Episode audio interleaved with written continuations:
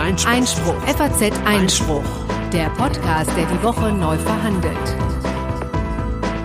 Herzlich willkommen beim Einspruch-Podcast Folge 79, heute am 26. Juni 2019 und die wichtigsten Geschehnisse aus Recht, Justiz und Politik besprechen hier wie fast jede Woche zum einen ich, Konstantin van Leinten und Corinna Budras, hallo. Ja, und äh, bevor wir gleich so richtig einsteigen, haben wir noch eine kleine Mitteilung in eigener Sache zu machen.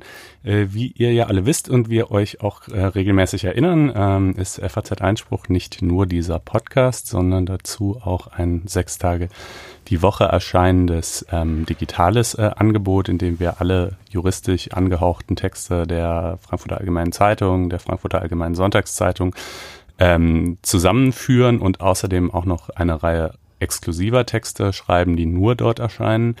Und äh, das Ganze gibt's jetzt schon seit äh, guten anderthalb Jahren und wir haben äh, FAZ Einspruch mit Wirkung zum heutigen Tage sozusagen ein neues äh, Design und Layout verliehen. Ähm, das Ganze war bisher so ausgabenbasiert, das heißt es gab immer abends gegen 19.30 Uhr einen großen Schub äh, von Texten ähm, die als quasi als eine gesammelte Ausgabe kamen. Das hat sich jetzt geändert. Stattdessen wird die Seite jetzt fortlaufend aktualisiert, also alle Stunde oder paar Stunden oder wie es sich halt ergibt, äh, gehen neue Texte drauf. Das Ganze ist also somit noch ein bisschen aktueller. Außerdem ähm, läuft es jetzt in der Faznet-Umgebung. Das hat diverse technische Vorzüge, mehr multimedialer Content, Bilder, Galerien, Videos etc. etc.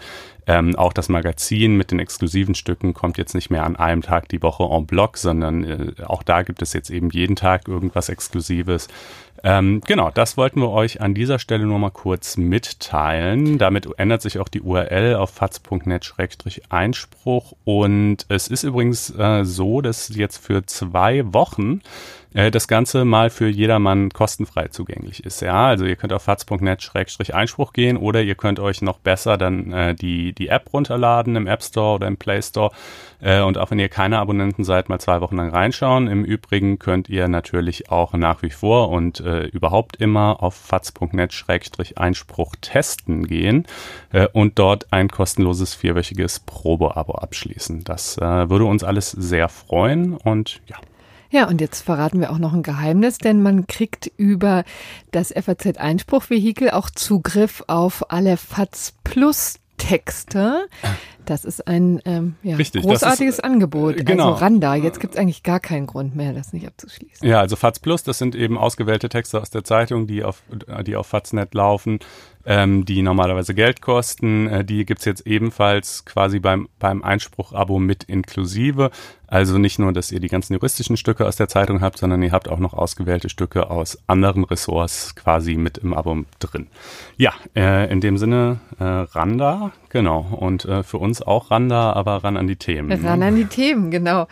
Also, wir kümmern uns heute um ein wichtiges Urteil des Europäischen Gerichtshofs über die Unabhängigkeit von Richtern in Polen.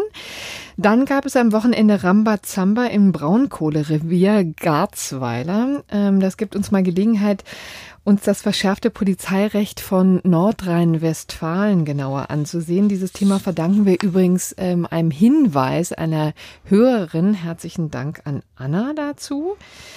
Ähm, dann freue ich mich übrigens besonders, dass wir heute mal unsere Berliner Rechtskorrespondentin äh, und Lieblingskollegin Helene Bobrowski als Gast in der Sendung begrüßen. Viel zitiert, dürfen. jetzt dann auch mal in der Sendung mit dabei. Ja, lange überfällig. So, Absolut. und sie wird uns jetzt mal ein bisschen mehr erzählen über die, unsere neue Justizministerin Christine Lambrecht. So, und dann widmen wir uns mal wieder dem Steuerrecht, ja, weil es so unfassbar wichtig ist. Ja, es geht natürlich um die Grundsteuerreform, auf die sich letzte Woche nun endlich der Finanzminister Olaf Scholz und die Bundesländer geeinigt haben. Und äh, dann haben wir noch Gelegenheit, uns um Ex-Generalsekretär der CDU Peter Tauber zu kümmern. Der gibt uns Anlass ähm, für ein Gespräch über Artikel 18 des Grundgesetzes, denn der hat nämlich vergangene Woche gefordert, Hetzern im Netz Grundrechte zu entziehen. Und wir schauen mal, was sich da äh, verblüffend genug, dass das überhaupt geht, aber tatsächlich äh, es geht, zumindest im Prinzip. Ob es so sinnvoll ist, das werden wir dann gleich noch erörtern. So, dann haben wir ein gerechtes Urteil natürlich und eine kleine Anekdote in Sachen hitzefrei, die ich zum Besten geben werde am Ende. Aber bevor wir richtig einsteigen, jetzt inhaltlich, wollte ich noch einmal die Gelegenheit zur Gegenrede geben, denn äh, die gab es zu meinem ungerechten Urteil vergangene Woche. Da hatte ich ja äh, eine Entscheidung vorgestellt, die sich darum drehte, wie ähm, mit Studenten umzugehen ist, die 90 Sekunden bei ihrer Klausur überziehen. Und ähm, da hatte, äh, hat es kurzen Prozess gegeben. Also der arme Student, der da zu spät abgegeben hat, 90 Sekunden später als ähm, aufgefordert, ähm, wo, ist durchgefallen und ich fand das zutiefst ungerecht. Ähm, und da haben wir Gegenrede bekommen von ähm, äh, mehreren Hörern gleich, ja. Ähm, die monierten, das hätte eine fatale Signalwirkung gehabt, denn in 90 Sekunden kann man gut und gerne nahezu eine ganze Seite schreiben. Also die gegenteilige Entscheidung hätte eine sig fatale Signalwirkung, wenn man ihn nicht hätte durchfallen Ja, lassen. absolut ja. richtig, genau. Also die fanden das Urteil zutiefst gerecht, die Hörer. Ähm, und einer hat uns eben geschrieben, das fand ich sehr schön, weil er sich wirklich unglaubliche Mühe gegeben hat. Ähm, also schöne Grüße an Nikolas, ähm, der eben gesagt hat, die Entscheidung des VG Koblenz findet er mehr als gerecht. Auch ähm, weil natürlich den Studenten ähm, Schwerpunktsetzung beigebracht sein werden soll. Ne? Und das sollen die natürlich bei so einer Klausur auch ähm, äh, unter Beweis stellen, denn äh, welcher Richter möchte einen Schriftsatz erhalten, in dem die ersten 20 Seiten über die Postulationsfähigkeit bericht, mhm. berichtet wird? Ne? Also natürlich, auch das gilt es zu bedenken, dass man da falsche Anreize setzt und natürlich hat das alles auch Erziehungscharakter. Ich sag mal, lässt sich hören. Ja. Gut. Freut uns jedenfalls immer, wenn ihr euch da so rege an den Debatten äh, zu unserem Podcast beteiligt. Das könnt ihr übrigens tun unter blogs.faz.net-einspruch. Gucken wir mal, ob auch äh, unsere heutigen Ausführungen irgendwie auf Widerspruch stoßen oder nicht. Wir fangen jetzt jedenfalls mal an mit Polen. Äh, ein mit Spannung erwartetes Urteil des Europäischen Gerichtshofs, das erste und sicherlich nicht das letzte, welches die ähm, Justizreformen, die diversen Justizreformen, muss man ja sagen, äh, betrifft, die in Polen seit 2015, seit äh, die PiS-Partei an der Regierung ist, äh, so ins Werk gesetzt worden sind. Und ähm, in diesem Fall ist der EuGH dem Generalanwalt gefolgt, hat also so entschieden, wie der das vor einigen Monaten schon angeregt hatte, indem er nämlich gesagt hat, diese konkrete Justizreform, um die es hier gerade geht, ist europarechtswidrig. Was sah diese Reform überhaupt vor? Die betraf das oberste Gericht von Polen. Das ist so ungefähr das Pendant zum hiesigen Bundesgerichtshof. Also das höchste Gericht im regulären Instanzenzug ähm, äh, in, in, in der ordentlichen Gerichtsbarkeit, also bei zivilen Strafsachen, ähm, aber eben nicht das Verfassungsgericht. Ähm, und äh, was ist passiert im Hinblick auf dieses oberste Gericht? Da wurde das Pensionsalter von 70 auf 65 Jahre herabgesetzt für die Richter und das betraf ganz schön viele. Damit wären nämlich auf einen Schlag 27 der insgesamt 72 Richter, die dort Dienst tun, äh, ausgeschieden, weil sie eben über 65 sind. Was natürlich nicht für eine ausgewogene Altersstruktur da äh, ja, am Gericht spricht, aber das hatte natürlich nicht nur diesen Hintergrund, sondern es ging äh, hatte politische Gründe, ne? Ja, also auf den ersten Blick denkt man ja, das ist ja nicht, wäre ja sozusagen politisch erstmal neutral. Mein Gott, äh, die, nur die Tatsache, dass jemand älter ist, hat ja nicht unmittelbar was mit seiner politischen Haltung zu tun. Im Gegenteil, die äh, polnische Regierung hat es immer so gerechtfertigt, dass sie meinte, sie wollte so ein bisschen die, äh, die ähm, äh, kommunistischen Altlasten, die es quasi auch in der Richterschaft gäbe, damit noch beseitigen und, und frisches Personal reinholen und so. Aber keinesfalls ginge es darum, ähm, das Gericht nicht jetzt mit, äh, mit Leu neuen Leuten zu besetzen, die irgendwie gezielt im Sinne der Regierung entscheiden. Ja, also all allerdings äh, versteht es sich auch von selbst, dass man äh, so etwas, wenn man es vorhat, ja. nicht äh, zugeben würde. Ja, ähm, und schon gar nicht in ein Gesetz reinschreiben würde. Das äh, schon am allerwenigsten. Äh, und es war eben aus mehreren Punkten problematisch. Erstens nämlich konnten äh, diese Leute, die jetzt über 65 waren, somit eigentlich ausscheiden hätten müssen, ähm, ausnahmsweise doch noch bis 70 Dienst tun, dann alle, das allerdings nur, äh, wenn der Präsident dem zustimmte. Also das war natürlich schon mal der erste äh, Mechanismus, über den man halt gucken konnte, ah, dieser Richter gut, der entscheidet vielleicht so, wie mir das im Allgemeinen gefällt, dann darf der mal noch ein paar Jahre bleiben. Jener tut es nicht ähm, und äh, muss dementsprechend jetzt gehen. Und äh, umgekehrt für diejenigen, die gehen müssen, äh, war dann natürlich auch sozusagen die Tür geöffnet, um neue einzustellen, die möglicherweise ebenfalls äh, auf Parteilinie liegen. Und äh, das Ganze muss man eben auch im Kontext sehen von, wie gesagt, über einem Dutzend äh, weiteren Justizreformen, die alle für sich betrachtet nicht so dezidiert, unmittelbar äh, politisch wirken, aber eben doch immer so clandestine Formen der Einflussnahme eröffnen und in Summe äh, dann eben doch ganz schön wirkungsvoll sein dürften, so jedenfalls die äh, ganz verbreitete Analyse. Und ähm, der Europäische Gerichtshof äh, stand hier so ein bisschen vor dem Problem, dass er eigentlich nicht für die Organisation der nationalen Justizsysteme zuständig ist. Das ist eigentlich eine Sache, die die Mitgliedstaaten selber regeln, aber äh, er sagt, ähm, äh, es gibt ja schließlich auch die Europäische Grundrechtecharta, die wiederum sieht unter anderem einen Anspruch auf rechtliches Gehör vor. Äh, und das heißt natürlich nicht nur, dass man irgendwie von irgendwem gehört wird, sondern dass das Ganze eben auch bestimmten Verfahrensgrundsätzen genügt. Zu diesen Verfahrensgrundsätzen wiederum zählt die Unabhängigkeit und auch die Unabsetzbarkeit von Richtern, also Unabsetzbarkeit mit gewissen Einschränkungen. Wenn ein Richter natürlich zum Beispiel Rechtsbeugungen begeht oder so, kann er natürlich schon abgesetzt werden, aber er darf eben nicht mutwillig durch die Politik seines Amtes enthoben werden können. Und weil wir das also in der Europäischen Grundrechtecharta haben und weil das äh, oberste polnische Gericht ja unter anderem auch zur Durchsetzung von Europarecht zuständig ist, ja, also so sehr, sehr viele Elemente des polnischen nationalen Rechts, genauso wie des deutschen und, und auch bei allen anderen Mitgliedstaaten, sind ja letztlich europarechtlich determiniert äh, durch ähm, äh, entsprechende Verordnungen und Richtlinien. Ähm, so, und weil also das oberste polnische Gericht äh, somit Europarecht durchsetzt und es in der Europäischen Grundrechtecharta eben auch den Anspruch auf rechtliches Gehör gibt, der nicht ordentlich gewährleistet sei, wenn das Gericht nicht ordentlich besetzt ist, äh, fiele es letztlich äh, überhaupt in die Kompetenz des EuGH darüber zu entscheiden. Das war ähm, schon sehr kreativ. Sehr kreativ, genau, muss man sagen. Es ist natürlich auf der einen Seite auch eine gewisse äh, Selbstermächtigung des EuGH, weil eigentlich, wie gesagt, äh, hat er gerade keine Kompetenz, so in die Justizsysteme der, der Länder hinein zu regieren und musste hier schon ein paar Pirouetten drehen, um dann am Ende doch dabei rauszukommen. Ähm, aber ich denke, vom Ergebnis kann man es wohl nur begrüßen.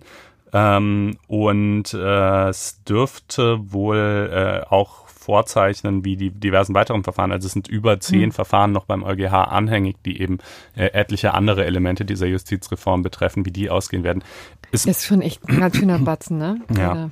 Und das war jetzt das erste in der Reihe, ne? Das war das erste. Also es hatte bereits vom EuGH eine einstweilige Anordnung gegeben, auch zu diesem Verfahren, wo er also quasi schon mal gesagt hat, so vorläufig, äh, liebe polnische Regierung, dürft ihr dieses Gesetz erstmal nicht anwenden. Das, da hat sich Polen dann auch tatsächlich daran gehalten. Ähm, aber jetzt war dann quasi die Hauptsache-Entscheidung, äh, wo er gesagt hat, okay, nicht nur vorläufig, sondern auch endgültig, ihr dürft dieses Gesetz einfach nicht anwenden. Punkt. Und kann man da weiter auf Polens Kooperation hoffen oder wie ist die Reaktion? Also ich glaube in diesem Fall schon, da sie ja auch schon auf die einstweilige Anordnung reagiert haben, glaube ich nicht, dass sie jetzt quasi ähm, äh, irgendwie das jetzt zur Gelegenheit zum ganz großen Bruch nehmen. Sie haben auch bei ihren anderen Justizreformen äh, durchaus teilweise zumindest auf, ähm, äh, auf äh, europäischen Protest reagiert allerdings die Dinge dann mitunter auch weiter verschlimmbessert. Ja, also sozusagen, dann hat man es halt nicht exakt so gemacht, wie es geplant war, aber ein bisschen anders, was auch nicht besser war, um es jetzt mhm. mal ähm, äh, so runterzubrechen. Und ähm, ich, also ich glaube jetzt nicht, dass sie dieses Urteil wirklich ignorieren werden. Das wäre halt schon ein krasser Bruch mit der EU plus letztlich, ne, ich meine, Urteile des EuGH können halt natürlich dann auch mit, mit Zwangsgeldern, also können zwar nicht in dem Sinne vollstreckt werden, ja, aber, aber man kann natürlich Mitgliedstaaten mit Zwangsgeldern belegen, wenn sie Entscheidungen ignorieren. Und dieses, dieser Punkt dürfte sich für die ja auch durch Zeitablauf irgendwann erledigen. Ne? Also es wurde von 70 auf 65 runtergesetzt, das sind nur fünf Jahre. Inzwischen ähm, läuft jetzt schon das Verfahren irgendwie knapp zwei Jahre. Hm. Das heißt, diese Richter sind dann irgendwann auch bald mal 70 und äh, dann spätestens äh, sind sie halt sowieso weg, ja. Ähm, genau, also das äh, jedenfalls äh, ist trotzdem jedenfalls, also es ist vor allen Dingen auch deshalb interessant, weil der EuGH sich damit einfach diese Ermächtigung geschaffen äh, herbei argumentiert hat, äh, die ja sicherlich auch in Zukunft äh, bei Polen und möglicherweise auch nicht nur bei Polen äh, noch äh, Relevanz haben wird. Ja. Gut, das wäre also Polen. Kommen wir jetzt zu den Wünschen unserer Hörer und dem Polizeirecht von NRW und zu dem, was sich dort äh, am vergangenen Wochenende tat. Äh, denn das Ganze hat natürlich eine Auf einen aktuellen Aufhänger. Wir haben es gesehen, Freitag äh, war schon der große Auftakt in Aachen. Da gab es Demonstrationen gegen den Braunkohletagebau, gegen den Abbau der Braunkohle, die Verstromung, die Kohleverstromung, all das war sozusagen im Zentrum der Proteste am Freitag. Fridays for Future waren da ganz vorne mit dabei, haben ein erstes internationales Treffen gehabt und unterstützt wurden sie auch von Ende Gelände, ein linksgerechtes gerichtetes Bündnis äh, gegen den Kohleabbau. Und äh, das Ganze zog sich eben nicht nur am Freitag in Aachen, sondern am Wochenende in Garzweiler über die Bühne. Und da kam es auch zu massiven äh, ja, Auseinandersetzungen zwischen Braunkohlegegnern und der Polizei. Und in diesem Zusammenhang wurde eben, gab es die Anfrage von einer Hörerin, uns mal die Polizeigesetze, das neue Polizeigesetz in NRW anzugucken. Mhm. Dazu muss man vielleicht mal deutlich sagen, also die, das Polizeirecht allgemein ist sehr im Wandel. Ja, also es gibt einfach viele Bundesländer, die daran jetzt rumschrauben, teilweise schon rumgeschraubt haben. Wir haben schon beispielsweise bei Bayern, bei Bayern ja. gesprochen. Genau, das ist das härteste Polizeirecht in Deutschland jetzt, schon seit einer Weile in Kraft, sehr umstritten. Das Ganze basiert natürlich darauf, ähm, dass jetzt hier die Polizeigesetze angepasst werden sollen an die modernen äh, Technologien, ja, WhatsApp, Internet und so weiter und so fort. Es wird äh, häufig jedenfalls auch in diesem Zusammenhang ähm, die Staatstrojaner neu geregelt, also die Möglichkeit des Staates, sich äh, auf Computer zu setzen und da äh, Durchsuchungen äh, ferngesteuert sozusagen zu planen. Das ist ähm, sozusagen ein Anlass. Natürlich auch die internationale Terrorbekämpfung, darum geht es im Wesentlichen. Aber es wird ähm, sehr, ja, es wird in vielfacher Hinsicht die Befugnisse der Polizei erweitert. Das ist sozusagen immer Bottomline. Wie gesagt, Bayern hat äh, vorgelegt, äh, in NRW war die Regelung am Anfang auch extrem umstritten, ähm, also schier auch verfassungswidrig, wie viele Gegner ähm, da ins Felde führen. Und ähm, dann gab es zwei Anhörungen, wo auch ähm, verschiedene ähm, Sachverständigen gehört haben. Dann kam es zu Änderungen und im Dezember wurde sie als ja einen sehr breiten Konsens dann verabschiedet. Das sozusagen ähm, mal zur kleinen Vorrede.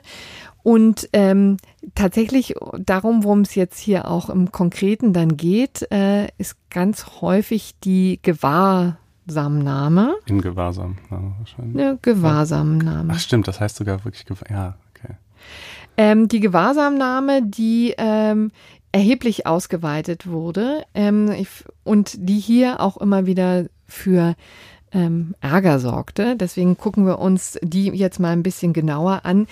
Das andere, ehrlich gesagt, äh, wollen wir jetzt nicht vertiefen, Staatstrojaner und so das weiter. Das hat ja so zumindest jetzt, was Garzweiler angeht, auch keine Relevanz. Genau, also, ja. aber hier ist es eben in der Tat mal ganz interessant, sich anzugucken, was die Polizei eigentlich darf, wenn sie gegen Demonstranten vorgeht. Wir haben es ja hier auch gesehen äh, am Wochenende. Äh, da wurde ja der Tagebau auch gestürmt, besetzt, ja, um tatsächlich den ähm, Braunkohleabbau zu verhindern. Genau, zu also es war nicht nur eine Demonstration, sondern es war ja schon ähm, ja, ziviler Ungehorsam, können wir vielleicht gleich auch noch drüber reden, beziehungsweise es war schon auch strafbar. Also es war mindestens mal Hausfriedensbruch ähm, und dann im Einzelnen eventuell auch noch andere Delikte. Widerstand genau. gegen Vollstreckungsbeamte und so weiter. Genau, auf der anderen Seite gibt es natürlich auch erhebliche Vorwürfe gegenüber der Polizei, ne, ja. die ähm, da auch zu rabiat vorgegangen sein soll, die ähm, eskaliert hat. Das mhm. ist jedenfalls auch die Version von Ende Gelände. Ähm, das alles wollen wir gar nicht äh, vertiefen, sondern uns mal angucken, was es da für Befugnisse gibt, wenn äh, Leute festgehalten werden. Und ähm, dazu ähm, kann man mal feststellen, es gibt ja immer zwei Möglichkeiten der Gewahrsamnahme. Also einerseits ähm, die dann auf der Strafverfolgung beruht, ne? also dann geregelt in StPO. Das ist sozusagen, wenn es tatsächlich ähm, Straf ähm, möglicherweise verwirklicht wurden, ja, und man das einfach überprüfen muss. Ähm, und dann gibt es aber auch, und das regelt eben das Polizeirecht, die Gefahrenabwehr, ja. Auch in diesem Feld sind sozusagen also Inhaftierungen möglich ähm, unter bestimmten Voraussetzungen. Das ist eben geregelt in den Polizeirecht der Länder. Ja, und ähm, da gibt es eben eine ähm, Besonderheit, die ganz spannend ist, nämlich, also wenn man sagt einmal, die Strafverfolgung ist eine Möglichkeit, denn die präventive in Gewahrsamnahme und als drittes auch noch die Feststellung der Identität. Und die sorgt immer für besonderen Ärger, ja, weil ähm, auch da die Befugnisse der Polizei erheblich ausgeweitet wurden. Also es ist tatsächlich so, dass man ähm, allein zur Identitätsfeststellung Leute in Haft nehmen darf. Also die Polizei darf das natürlich, nicht Mann. Ja. Also kurzfristig. Natürlich ist das nicht eine Haftstrafe, die Wochen und Monate andauert, ähm, sondern äh, ja, aber kurzfristig ist auch relativ. Ja. Ne? Also bis vor kurzem waren es tatsächlich nur zwölf Stunden. Mhm. Und jetzt wurde das erheblich ausgeweitet eben auf sieben Tage, wenn, sieben Tage, ja, tatsächlich? wenn tatsächlich ähm, die Person sich ähm, penetrant weigert, die ähm, Identität feststellen zu lassen. Aber es ist natürlich so, dass auch Richter dann eingeschaltet werden und zwar spätestens nach 48 Stunden. Mhm. Äh, muss, muss also ein Richter darüber entscheiden, ob tatsächlich die sieben Tage voll ausgeschöpft werden können. Aber es ist tatsächlich so, dass es ausreicht, ja, also das ist sozusagen der einzige Vorwurf, dass man sich weigert, äh, die Identität offen zu legen und das kann schon dazu führen, dass man sieben Tage dann tatsächlich ähm, in Haft kommt. Mhm hat natürlich für erhebliche Proteste im Vorfeld gesorgt, ja, also einfach weil die äh, Kritiker sagten zum Beispiel, das ist äh, eine erhebliche Einschränkung der Unschuldsvermutung, ne, denn hier muss ja gar nichts getan worden sein, außer eben das. Ähm, die Verhältnismäßigkeit wird auch in Zweifel gezogen vor dem Hintergrund, dass ja hier gar keine Straftat begangen werden muss, sondern dass und es auch gar nicht nur um Terror geht, sondern eben einfach auch ähm, normale Umweltaktivisten ähm, tatsächlich hiervon betroffen sind. Und das war, das wird auch insofern immer Lex Hambi genannt, weil das sozusagen die Lehren sind, also diese Verschärfung auch aus der, aus der aus den Auseinandersetzungen, die wir vergangenes Jahr gesehen haben, rund um den Hambacher Forst, ja, ging ja auch schon hoch her. Da ging es eben auch um die Rodung des Hambacher Forstes, die verhindert werden sollte durch Umweltaktivisten. Und auch schon da haben sich ähm, die Aktivisten vehement geweigert, die Identität feststellen zu lassen, auch um sozusagen der Polizei Steine in den Weg zu legen, da das Ganze ähm, aufzuhalten, ja, schwieriger für sie zu machen. Und äh, da, das war, ist eben auch ein Resultat ähm, dieser Erfahrung, dass man gesagt hat, selbst für die Identitätsfeststellung können wir jetzt längere Haft anordnen. Denn mhm. eine Woche, muss man ja sagen, ist ja schon wirklich relativ lang. Also man kann schon sagen, dass ähm, oder vermuten, dass das so einschüchtern wird, dass vielleicht der eine oder andere einknickt. Nun äh, muss man eben sagen, ich habe gestern auch noch ein bisschen äh, länger gesprochen mit dem Kölner Anwalt Nikolaus Garceas. Ähm, der war auch im Vorfeld Sachverständiger zu diesem äh, Gesetzgebungsverfahren, ähm, hat also da einiges auch an Änderungen durchsetzen können äh, die kritisiert worden waren. Aber zu diesem Punkt sagte er eben, relativ eindeutig, da, den hält er eigentlich für verfassungsgemäß, denn man hat ja auf der anderen Seite ja auch die Chance, das zu beenden, indem man einfach seine Klar. Identität ähm, ähm, preisgibt. Ne? Mhm. Also wenn man sich sozusagen nicht diesem Spiel hingibt und ähm, die, die Polizei versucht zu ärgern, dann ist man da auch relativ schnell draußen. Das ist eben seine Argumentationslinie. Also im Grunde genommen ähm, scheiden sich natürlich da noch die Geister. Aber man muss eben auch sagen, dass dieses Polizeigesetz dann, als es dann tatsächlich verabschiedet wurde, im Dezember einen sehr relativ breiten Konsens gefunden hat. Also nicht nur die Regierungsparteien CDU und äh, FDP haben zugestimmt, sondern auch die SPD und natürlich die Grünen waren dagegen. Aber ist ja schon auch eine ziemlich ähm, breite Zustimmung, die ja. es da im Parlament gegeben hat. Und Gibt es in dem Polizeigesetz jetzt noch andere Neuerungen, die gerade speziell mit Blick auf äh, die Proteste in Garzweiler relevant sind oder sind die anderen Dinge eigentlich eher so Sachen, die äh, halt. Naja, was noch interessant ist, ist, dass generell auch der Unterbindungsgewahrsam verlängert wurde. Mhm. Ähm, also das ist eben, äh, ein schöner Terminus, der eigentlich beschreiben soll, dass es um die Verhinderung einer unmittelbar bevorstehenden Straftat geht. Und das war früher für 48 Stunden maximal möglich und kann jetzt auf ähm, auf zwei Wochen ausgeweitet werden und dann nochmal zwei Wochen, also insgesamt 28 Tage, äh, wenn dann noch weiter Zeit gebraucht wurde. Aber auch da dann jenseits von 48 Stunden wieder mit Zustimmung des Richters. Genau, also auch das ist natürlich, steht unter dem Richtervorbehalt. Aber es ist natürlich ähm, ja, auf Kritik gestoßen. Was man vielleicht noch sagen kann, ist äh, vielleicht ein, zwei, drei Sätze zum Thema drohende Gefahr. Das war ja auch etwas, was uns äh, bei dem bayerischen Polizeigesetz sehr beschäftigt hat. Da kann man vielleicht noch mal auf Folge 25 verweisen. Da haben wir schon mal ausführlich diskutiert. Das ist eben ein neuer, relativ neuer Gefahrenbegriff, ja, der auch relativ schwammig ist, der eben sich absetzt von der konkreten Gefahr, die normalerweise eben notwendig ist, damit die Polizei eingreifen kann. Die drohende Gefahr ist abgesegnet ähm, vom Bundesverfassungsgericht in Bezug auf Terroreinsätze. Also wenn sozusagen eine drohende Gefahr eines Terroranschlages vorliegt, dann kann die Polizei eingreifen. Das ist sozusagen vom Bundesverfassungsgericht abgesegnet. Aber Bayern, und das war eben die große Kritik, hat das wesentlich aufgeweitet, ausgeweitet auch auf andere Straftatbestände. Ne? Aber NRW auch oder ist das nur? Bei NRW war es am Anfang äh, im Gespräch auch so geplant und das mhm. wurde dann tatsächlich abgewendet. Ah, okay. Ganz generell ähm, habe ich zu den Aktionen in NRW auch noch eine längere Debatte mit diversen Leuten auf Twitter geführt, äh, weil ich das schon eine interessante Frage finde, wie bewertet man eigentlich so zivilen Ungehorsam? Also zivilen Ungehorsam meine ich jetzt im Sinne von die Begehung von kleineren bis mittelgroßen Straftaten, zur Erreichung eines politischen Ziels mit einem klaren Appellcharakter. Und das ist ja auch etwas, der zivile Ungehorsam, der immer wieder von Aktivisten hier auch ins Fällen geführt wird. Ne? Nicht mhm. erst jetzt in der aktuellen Klimademonstration, sondern auch einfach schon ja, wirklich seit Jahrzehnten letztendlich. Immer ne? wieder, ne? also letztlich für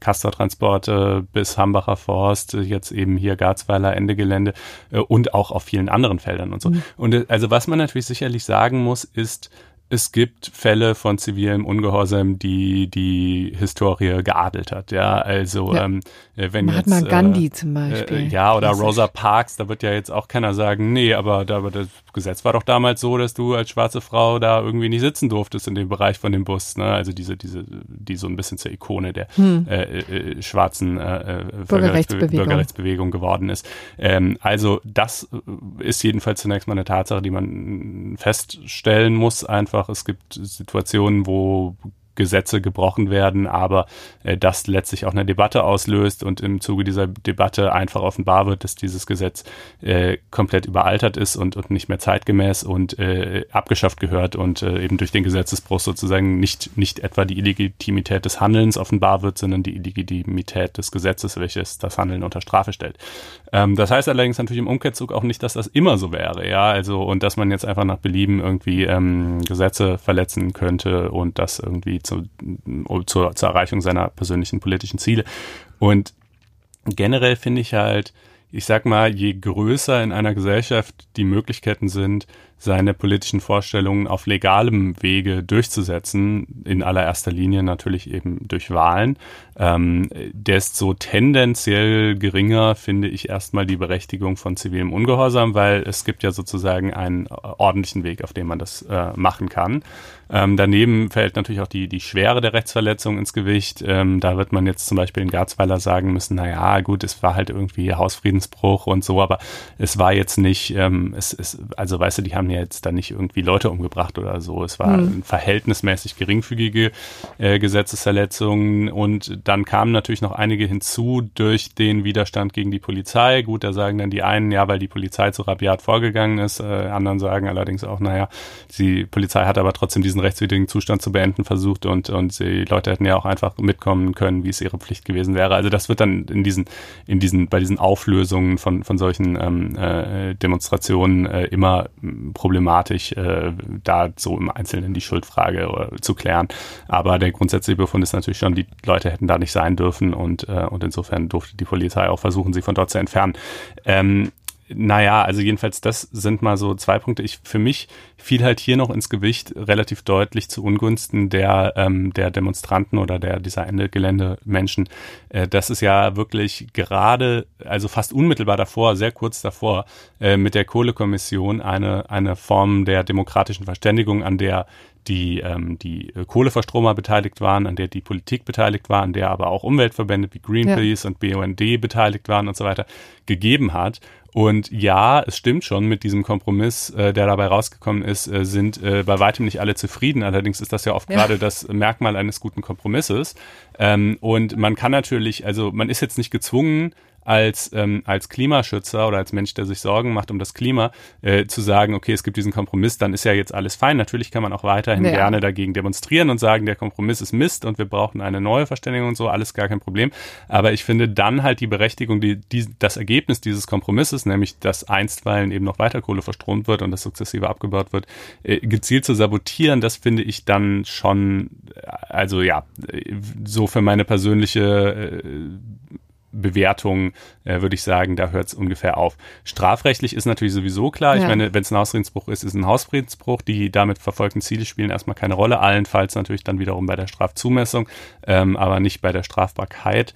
Und, ähm, Aber interessant ja. ist ja auch, dass dieser Kompromiss jetzt sogar politisch schon zerbröselt. Ne? Also, dass of all people ähm, Herr Söder jetzt ähm, sich äh, vorprescht und den in Zweifel zieht und jetzt sagt, wir brauchen doch einen Ausstieg 2030 ist ja schon bemerkenswert. Ja, der Söder ne? sieht halt auch die Wahlergebnisse. Und das ist ja auch im Übrigen völlig in Ordnung. Ich meine, äh, es ist halt einfach so, dass Klimawandel wirklich in, im letzten Jahr wahnsinnig an Bedeutung gewonnen hat in, in der ja. Wahrnehmung vieler Menschen, Fridays for Future etc. Ähm, und, und man sieht es ja auch in den Umfragen äh, und an der Europawahl, die Grünen könnten am Ende gar stärkste Kraft werden bei der nächsten Bundestagswahl, wenn es so weitergehen sollte, wie es momentan ist. Und das ist ja auch völlig in Ordnung. Und spätestens dann, ähm, äh, wenn das so kommen sollte tatsächlich, äh, würde natürlich äh, die, die Energiewende auch noch sehr viel stärker forciert werden, als derzeit der Fall ist. Und halt entsprechend, das gilt natürlich auf Landesebene, eben für NRW, äh, wenn wir jetzt über Garzweiler reden.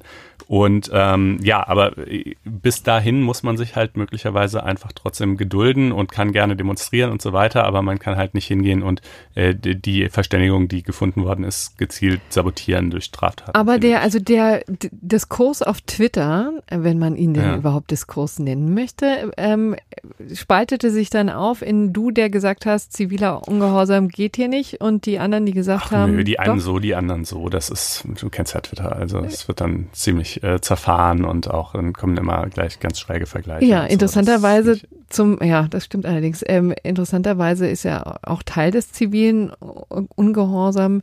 Dazu gehört ja auch dann gerade die Hinnahme der Sanktionen. Ne? Also das, was zum Beispiel auch Martin Luther King oder auch ähm, Gandhi tatsächlich ähm, auch erfahren haben und praktiziert haben und das sozusagen in Kauf genommen haben. Also ja, das ist ja quasi Bestandteil des Protests, ja. weckt dann vielleicht auch wiederum Anteilnahme anderer Menschen, die denken, mein Gott, diese jungen engagierten Leute, die wollen doch nur das Klima schützen, jetzt sitzen die im Gefängnis. Naja, also ich meine, gut, eine Haftstrafe wird da keiner kriegen, aber naja, ja, klar. Aber ist, es ist im äh, Grunde genommen, um das vielleicht auch nochmal zu Ende zu führen, ne, das war auch im Februar schon äh, ein großes Thema. Da hieß es, es gibt jetzt eben erste Anfändungsfälle vom Lex Hambi. Eben, da saßen eben tatsächlich ähm, drei Aktivisten fünf Tage in Haft, eben auf Basis von Paragraph 12 ähm, eben Polizeigesetz. Das sollte man hier vielleicht auch nochmal erwähnen. Das ist eben die in äh, Gewahrsamnahme mhm. äh, wegen zur Identifizierung Identitätsfeststellung. Zur Identitätsfeststellung, ja. Und eben auch nur deswegen, ne? Fünf mhm. Tage lang. Also ist schon äh, eine Nummer. Ja. ja. Gut, Gut, also vielleicht noch das zum Abschluss. Ähm, wie gesagt, Bayern Niedersachsen übrigens auch, NRW sind alle durch mit ihren. Äh, Mecklenburg-Vorpommern ist jetzt dabei, sein Polizeigesetz dementsprechend anzupassen.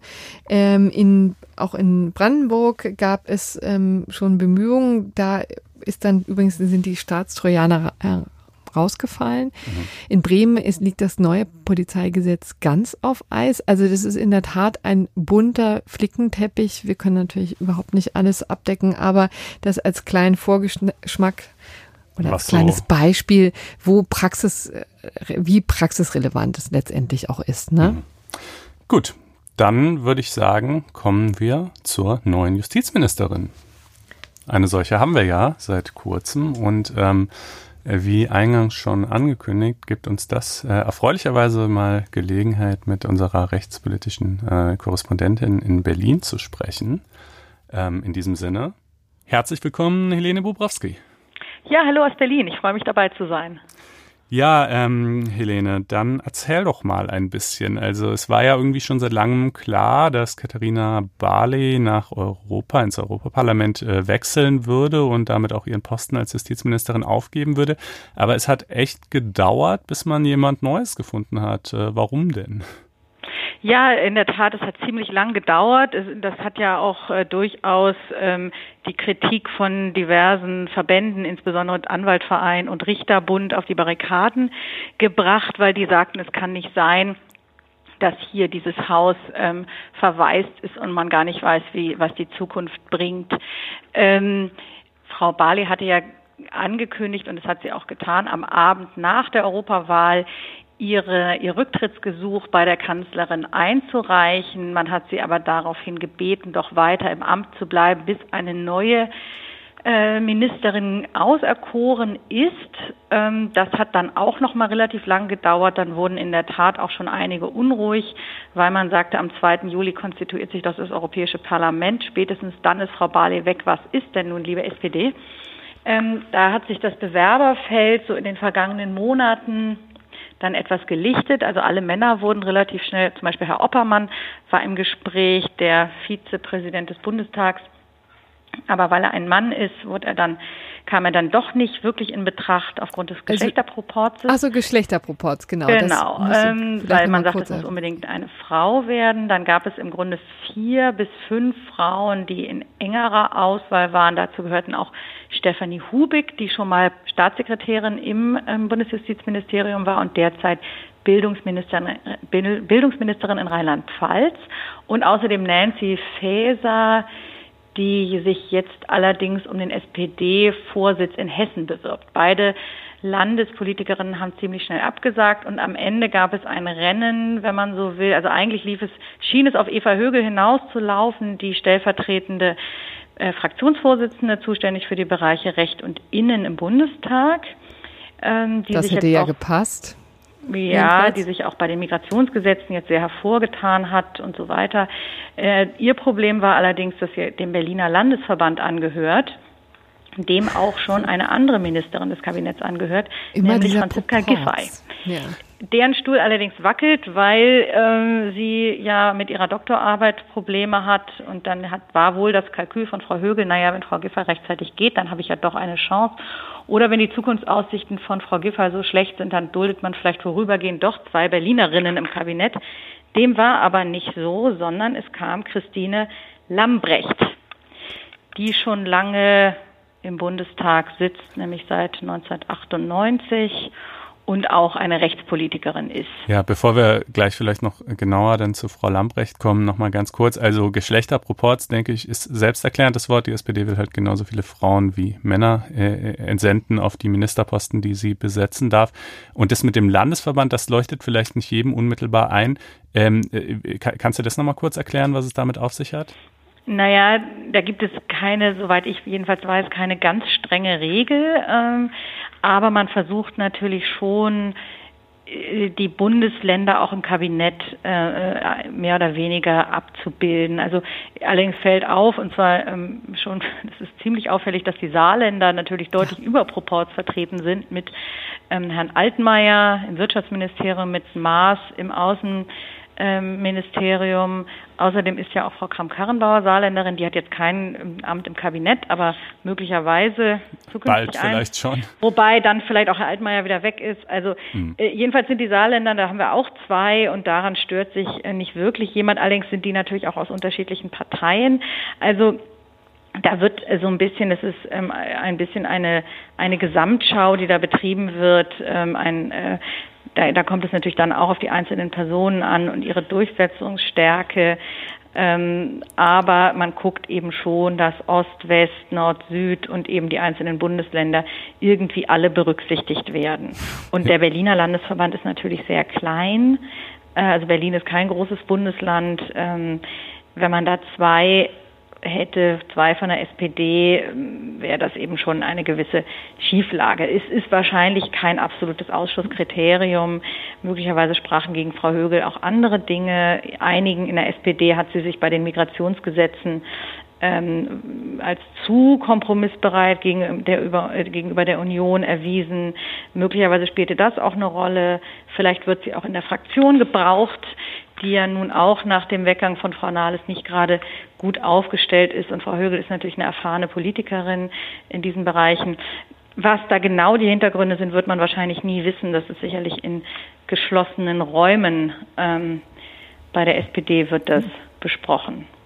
Ja, das hört sich so ein bisschen so an, als sei Frau Lamprecht jetzt nicht die allererste Wahl gewesen. Aber vielleicht kommen wir doch jetzt mal zu ihr und äh, zu ihren Qualifikationen. Was bringt sie denn mit? Also erstmal kann ich vielleicht vorwegschicken, böse Zungen in Berlin äh, beschreiben sie mit zwei Worten, nämlich links und langweilig. Oh.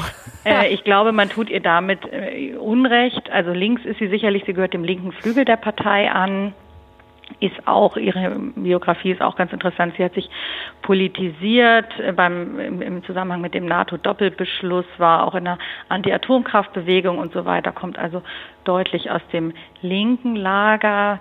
Ähm, langweilig berichten eben Journalistenkollegen, die sie erlebt haben, als sie parlamentarische Geschäftsführerin war der SPD-Fraktion, wo es ja diese morgendlichen Frühstücke einmal die Woche gibt in Sitzungswochen, wo so ein bisschen über aktuelle politische Themen berichtet werden. Und da war sie wohl weniger spritzig als etwa Herr Oppermann, der das auch schon mal gemacht hat und andere.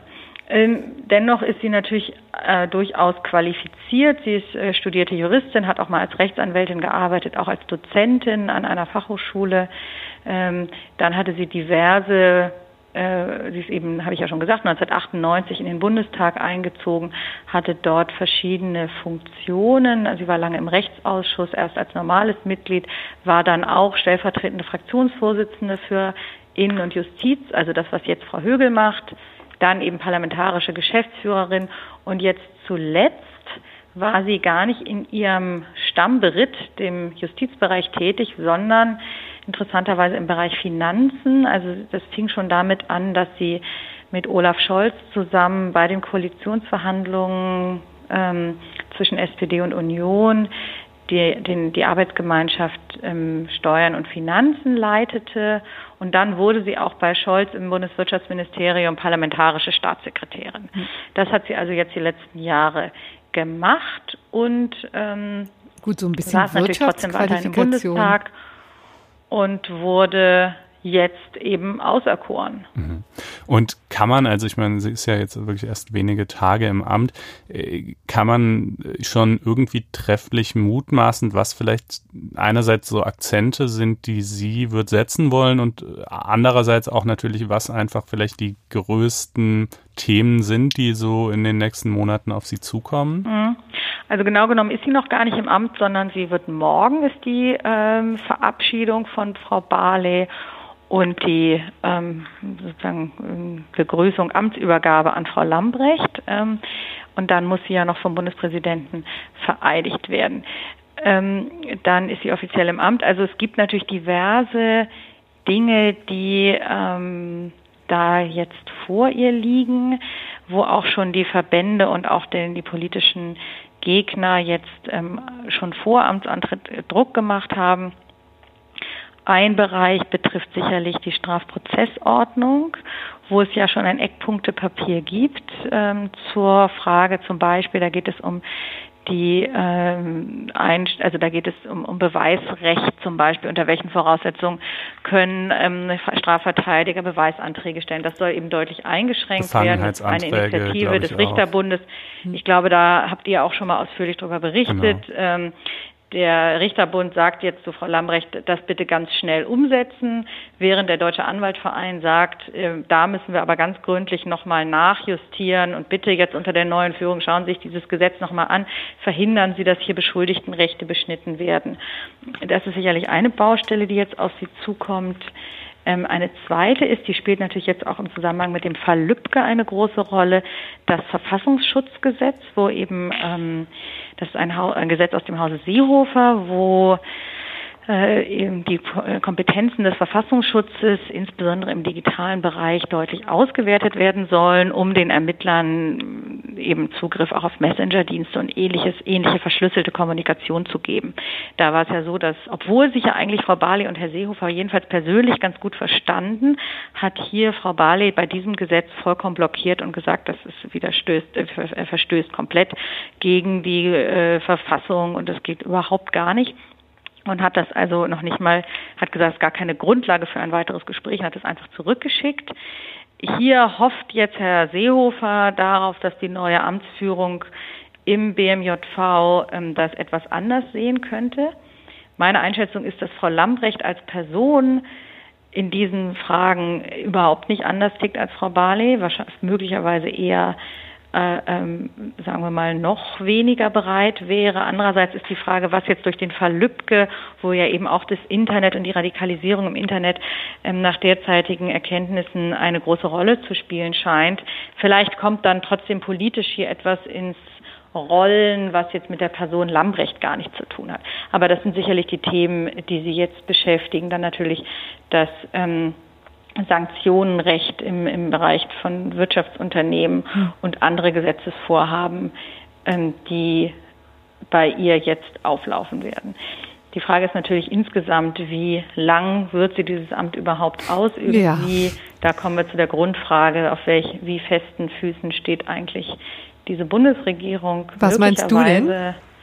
Tja, möglicherweise hat sie keine sonderlich lange Amtszeit. Also ähm, das scheint mir doch hier alles, man weiß es nie. Äh, ich war ja sehr erstaunt, dass diese Migrationsgesetze so durchgingen. Das ist ja auch eure schöne Rubrik, was tut eigentlich die Bundesregierung? also manches tut sie eben doch und dann funktioniert es auch.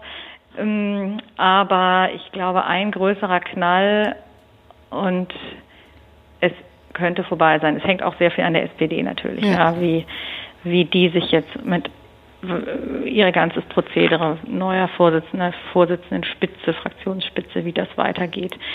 Ähm, so, insofern werden wir sehen, wie lange, das ist, glaube ich, auch der Grund, warum Frauen wie Hubig und Feser gesagt haben, naja, wir haben in unseren Bundesländern möglicherweise stehen uns da alle Türen offen. Wir verbrennen uns jetzt nicht in Berlin die Hände in dieser Konstellation. Ja, das spricht meine, auch Bände über eine, den Zustand einer Regierung, wenn ein äh, Bundesministerposten äh, geradezu gemieden wird. Ja, so ist es.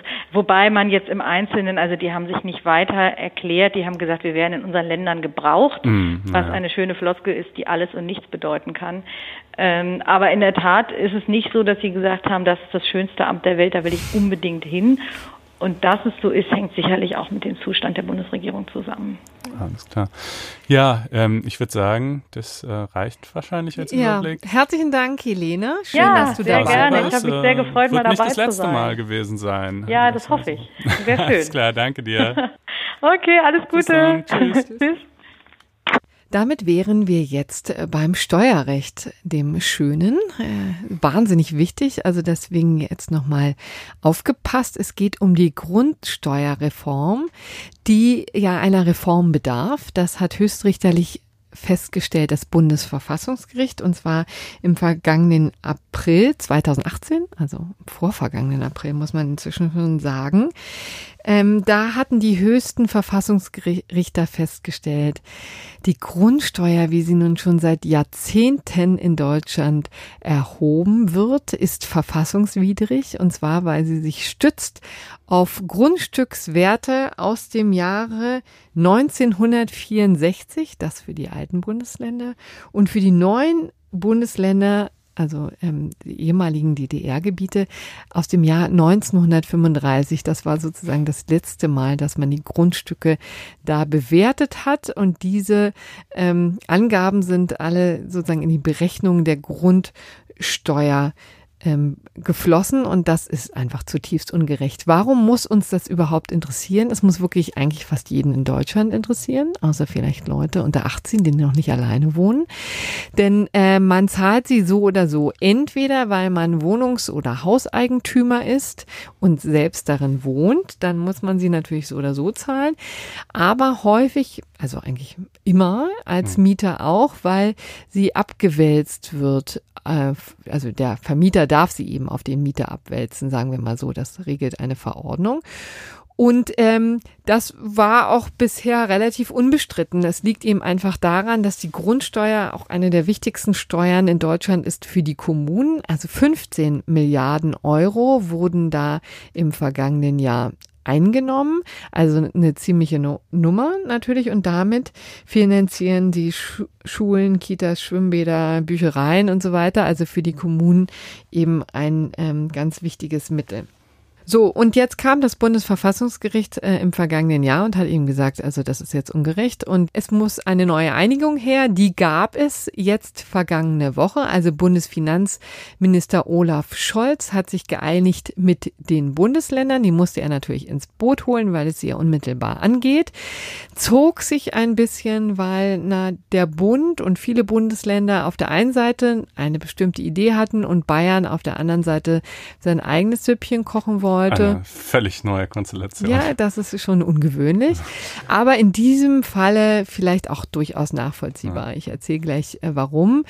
Ähm, ich kann man ja auch insofern rechtfertigen, ne, als dass man sagt, das gehört nun mal einfach im Wesentlichen den ähm, Kommunen und damit ja auch ähm, den Bundesländern. Und warum sollen die nicht auch ein Wörtchen damit reden und warum sollen die nicht auch ihren eigenen Stiefel fahren, wenn sie denn unbedingt wollen? So. Ja, und wir hatten ja verschiedene Modelle vorgestellt, wie man das theoretisch regeln könnte, die neue Grundsteuer. Welches hat sich denn jetzt durchgesetzt? Es hat sich ein bundesweites Modell durchgesetzt, das lustigerweise WAM heißt.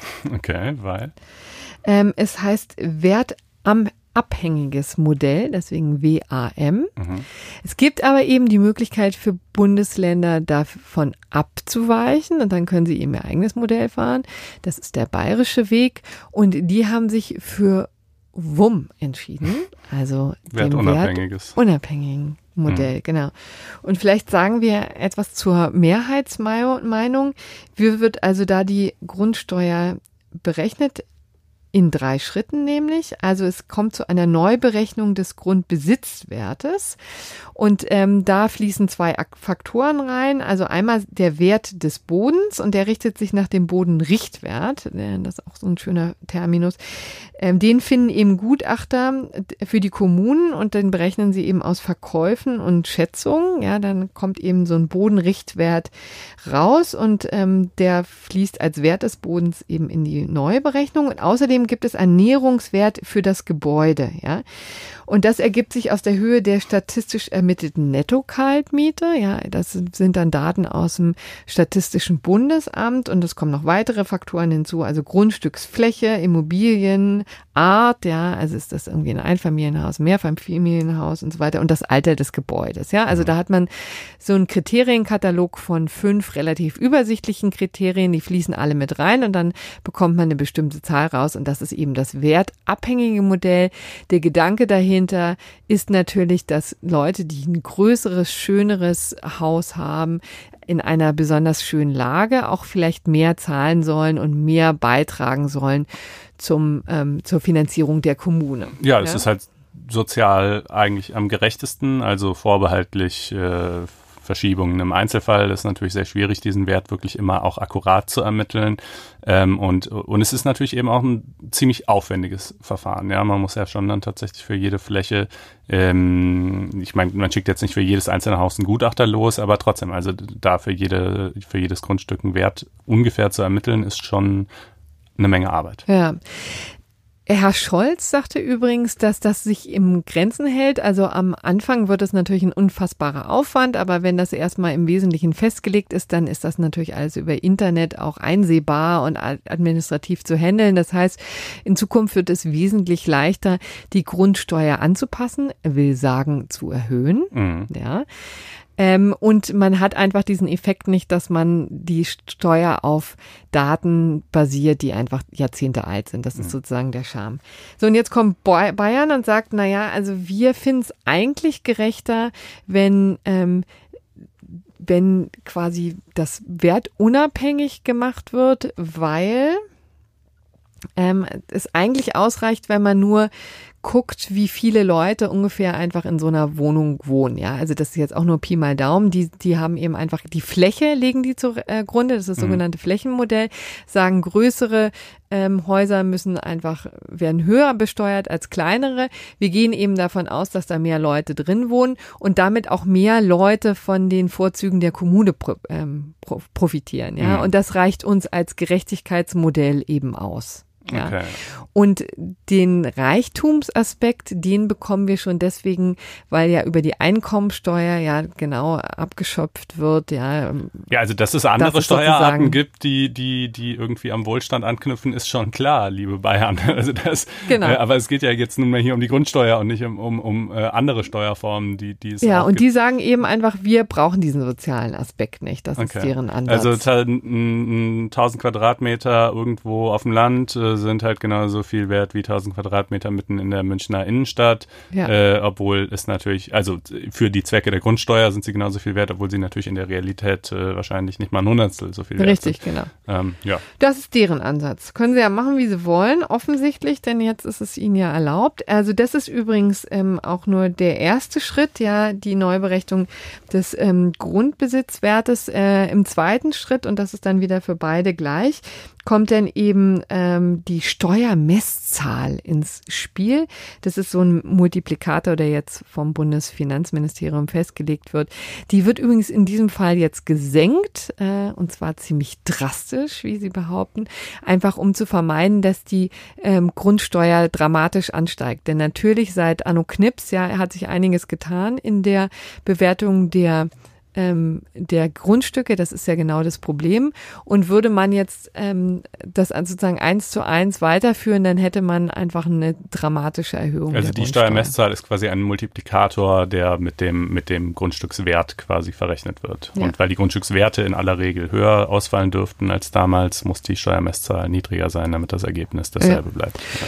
Und man kann übrigens jetzt auch deshalb noch nicht sagen, wie viel zusätzliche Belastung oder wie hoch die Belastung in Zukunft für den Einzelnen aussehen wird, weil es außerdem ja noch den Hebesatz gibt. Und das ist der dritte Schritt und der wird eben von den Kommunen festgelegt.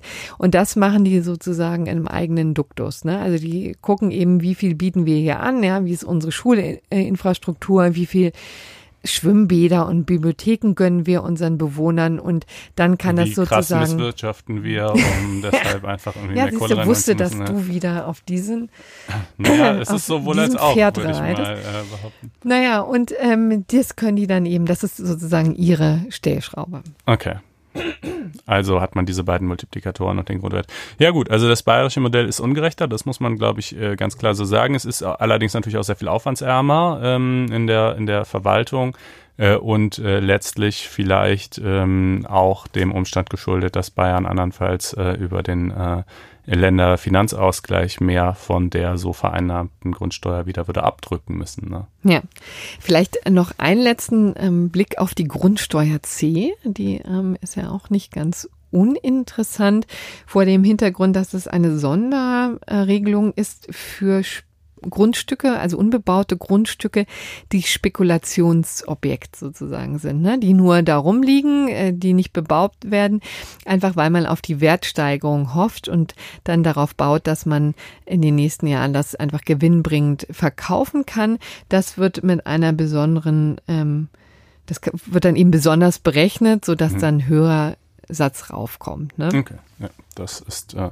zweckmäßig. Ja, und natürlich, das muss man übrigens dem bayerischen Modell so ein bisschen zugute halten, es incentiviert natürlich ähm, das Bebauen von Grundstücken. Denn wenn ich halt für die Fläche, die ich habe, sowieso immer die gleiche Menge Grundsteuer zahle, egal ob die leer steht oder da eine Hundehütte drauf ist oder ein Hochhaus, dann kann ich ja auch gerade mal das Hochhaus draufbauen. Also ich meine, mir schon klar, dass es noch Wenn ein paar andere darfst, Hindernisse genau. gibt, äh, aber so, ne? Aber jedenfalls, ich zahle immer die gleiche Grundsteuer, auch wenn ich da jetzt ein tolles Mehrfamilienhaus hinsetze, dann kann ich das ja auch machen. Äh, das ist natürlich tatsächlich ein Vorzug wiederum des bayerischen Modells. Ja. Und bei, dabei wollen wir es jetzt auch belassen, weil zu viel ähm, Grundsteuer ist vielleicht auch bei diesen Temperaturen gar nicht gesund. Ja, genau. Dann kommen wir jetzt noch ganz kurz zu Peter Tauber, langjähriger Generalsekretär der CDU, inzwischen nicht mehr, sondern parlamentarischer Staatssekretär im Innenministerium und natürlich Bundestagsabgeordneter. Und der hat sich in einem Gastbeitrag für die Welt zu einer interessanten These verstiegen oder einem interessanten Vorschlag, ähm, und zwar hat er geschrieben in Reaktion auf die rechte Hetze im Netz, die sich ja bekanntlich ähm, ja, ständig Bahn bricht und auf ganz besonders hässliche Weise ähm, nach der Ermordung äh, von Herrn Lübcke. Und da gab es ja dann also wirklich etliche Leute, die meinten, ja, geschieht ihm gerade recht so und so weiter, mhm. ähm, äh, weil Herr Lübcke wiederum sich äh, sehr, ja, im Zuge ja. der Flüchtlingskrise halt sehr deutlich. Als ähm, Kasseler Regierungspräsident ne, genau. ne, sehr äh, engagiert gezeigt hat und dafür auch schon zu Lebzeiten sehr viel Kritik bekommen hat und einiges ertragen musste und jetzt Opfer wurde offensichtlich eines rechtsradikalen Anschlags.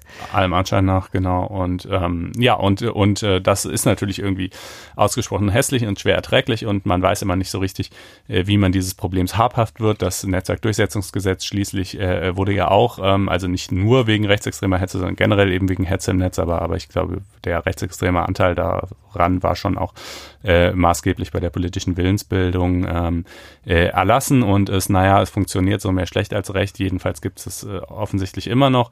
Und ähm, nun hatte Herr Tauber also neben anderen Dingen auch einen äh, Vorschlag gemacht, ähm, der doch auf relativ viel Kritik gestoßen ist, nämlich, dass man einzelnen Protagonisten, die sich da vielleicht in besonderer Weise als Wortführer oder sonst wie hervortun, ähm, ihre Grundrechte entziehen könnte. Also nicht alle Grundrechte, ähm, sondern ähm, namentlich in diesem Fall wohl die Meinungsfreiheit bzw. die Meinungsäußerungsfreiheit.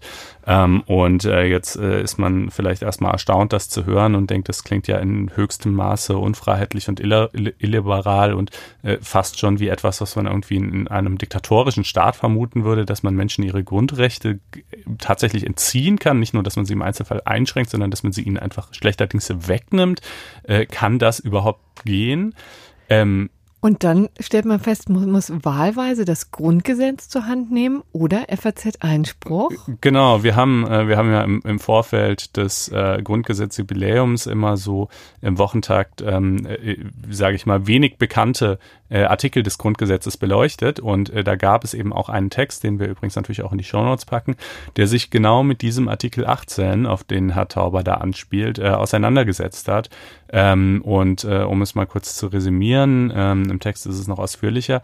Ja, die Möglichkeit zum Grundrechtsentzug besteht tatsächlich. Äh, natürlich, wie gesagt, nicht für alle Grundrechte. Natürlich kann man jemandem nicht zum Beispiel sein Recht auf körperliche Unversehrtheit ja, oder äh, entziehen oder, oder auf Leben oder so, ja.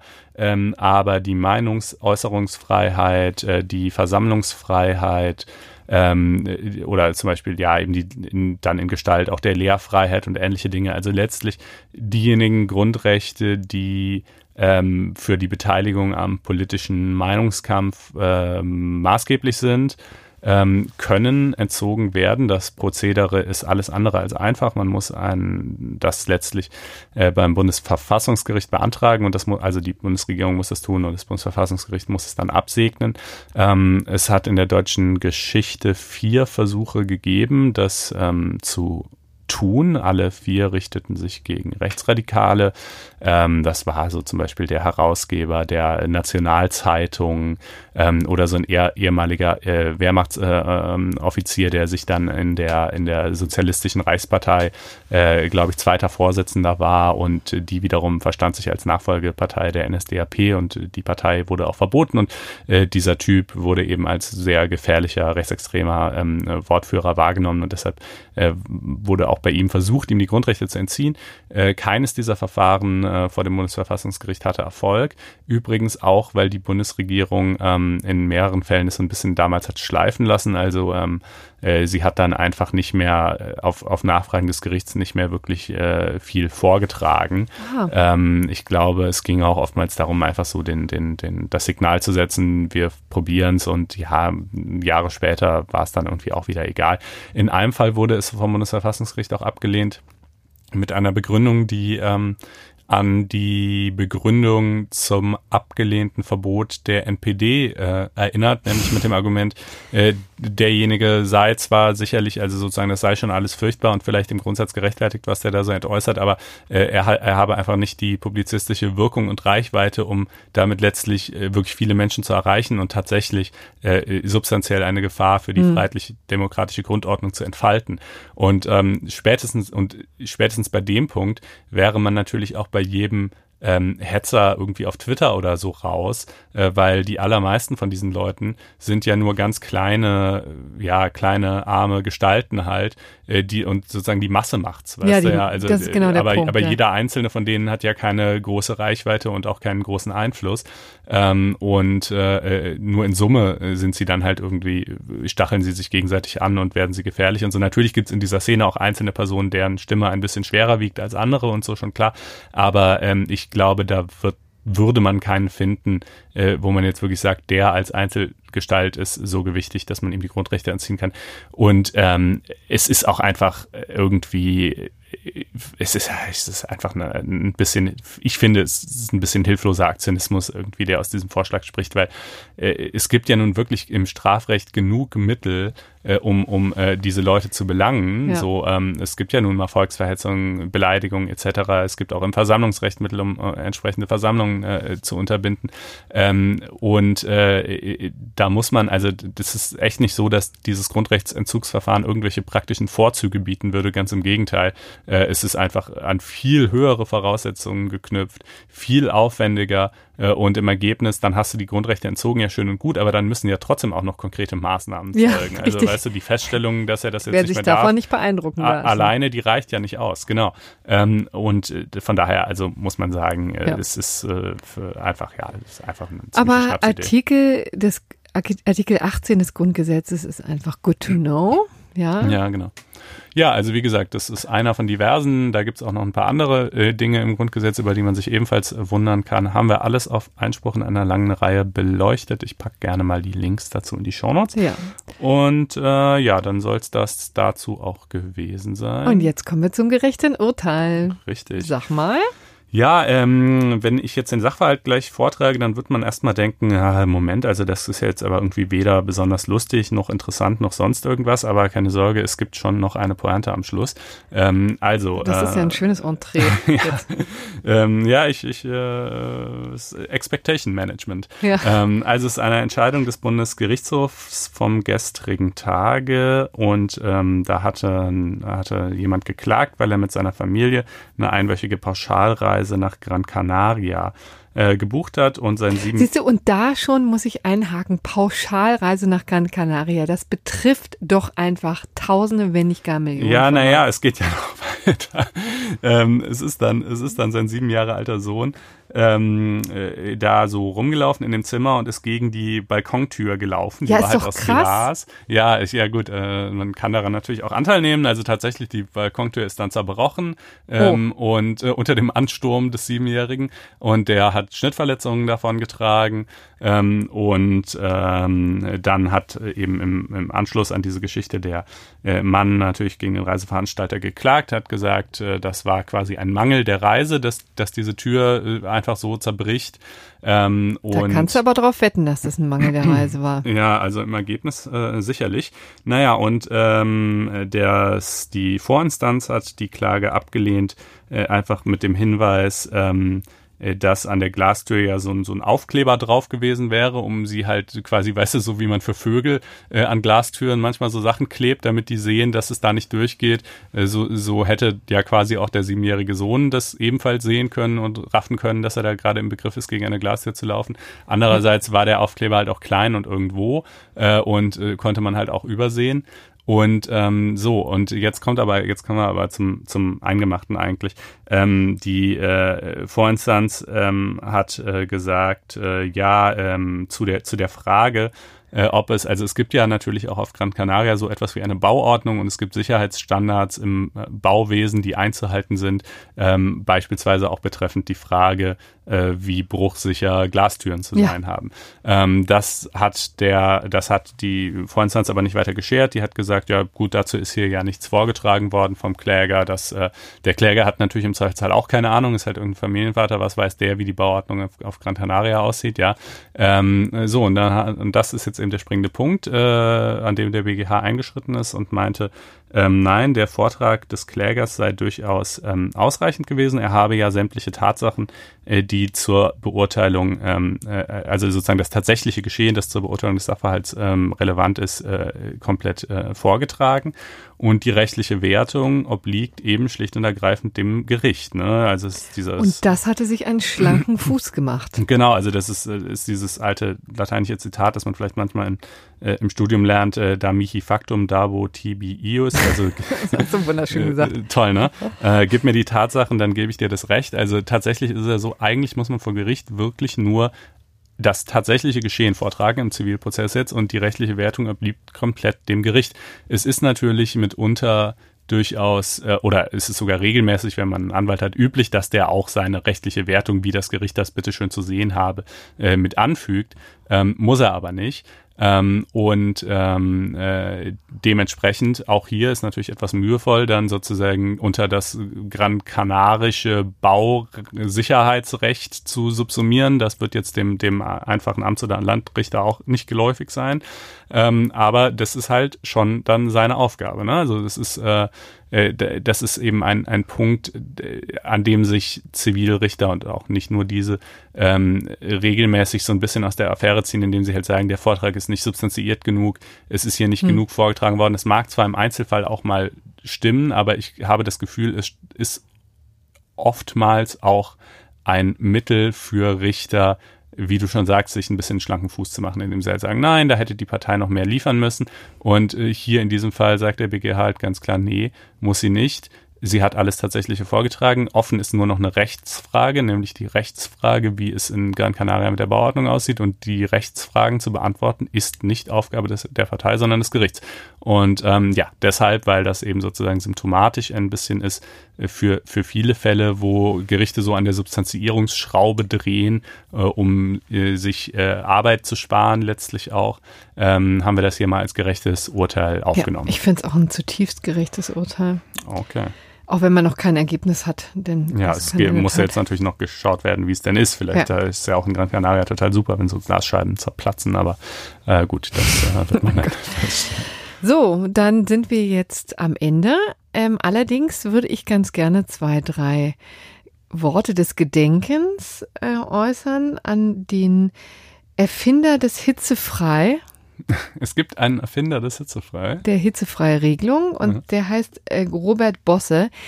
Das habe ich mir übrigens nicht ausgedacht und auch nicht bei Wikipedia gelesen, sondern bei Spiegel Online, muss mhm. ich ähm, hier mal gestehen. Äh, ein schöner Artikel von Armin Himmelrath tue ich auch gerne in die Show Notes, äh, weil es einfach an dem heutigen Tage, wo höchstwahrscheinlich Hitzerekorde gebrochen werden, auch ganz relevant sein könnte, dass man vielleicht am Pool zum Besten geben kann, wem wir die ganze Hitzefreiregelung für Schüler zu verdanken haben. Das reicht nämlich bis ins Jahr Jahre 1892 zurück. Damit, damals war Herr Bosse Kultusminister, ja. Hm. Ähm, lange, lange Zeit, also vor der Bundesrepublik, und er hat ihm einem, in einem preußischen Ministerialerlass tatsächlich verkündet, dass Schüler ähm, frei haben, und zwar, wenn um 10 Uhr vormittags im Schatten 25 Grad gemessen werden von einem hunderteiligen Thermometer. Und dann darf der Schulunterricht in keinem Falle über vier aufeinanderfolgende Stunden ausgedehnt werden. Ja. Und ebenso wenig darf den Kindern an solchen Tagen ein zweimaliger Gang zu, zur Schule zugemutet werden. Also das gab es offensichtlich früher auch, dass sie hin und zurück und hin und zurück mussten aber eben seit 1892 eben nicht mehr, wenn jedenfalls hitzefrei war. Das, das war die erste gesetzliche Regelung, die das äh, vorgesehen hat. 25 Grad finde ich jetzt übrigens noch. Also das ja, um echt 10 ganz Uhr im 10 Schatten. Das Ja, ist gut, schon okay. verdammt heiß. Ja, gut, das stimmt schon. Ja. Ja, äh, Man kann vielleicht noch zur Rechtslage in Deutschland sagen, ist total zersplittert, ist natürlich Ländersache und viele Länder überlassen es ähm, den Schulen. Ja, also da kann tatsächlich die Schulleitung eigenmächtig entscheiden, ob sie Hitze freigeben oder nicht. Armin Bosse, bester Mann. Ähm, und damit Nein, sind das wir, war Robert Boss. Robert Bosse, pardon. Ja. Ähm, äh, damit sind wir dann auch am Ende angelangt, weisen nochmal darauf hin, dass äh, Einspruch jetzt im neuen Gewand erscheint. Äh, ihr könnt euch das Ganze unter faz.net-einspruch anschauen. Wie gesagt, für zwei Wochen auch kostenlos. Ähm, ihr könnt euch gerne die Apps runterladen und ihr könnt natürlich auch äh, jetzt schon oder auch im Anschluss auch unter faz.net-einspruch testen, euch ein abermals kostenloses vierwöchiges Probeabo klicken. Äh, das alles würde uns sehr freuen. Im Übrigen bleibt uns gewogen, empfehlt uns weiter und bis nächste Woche. Bis nächste Woche. Tschüss. Ciao.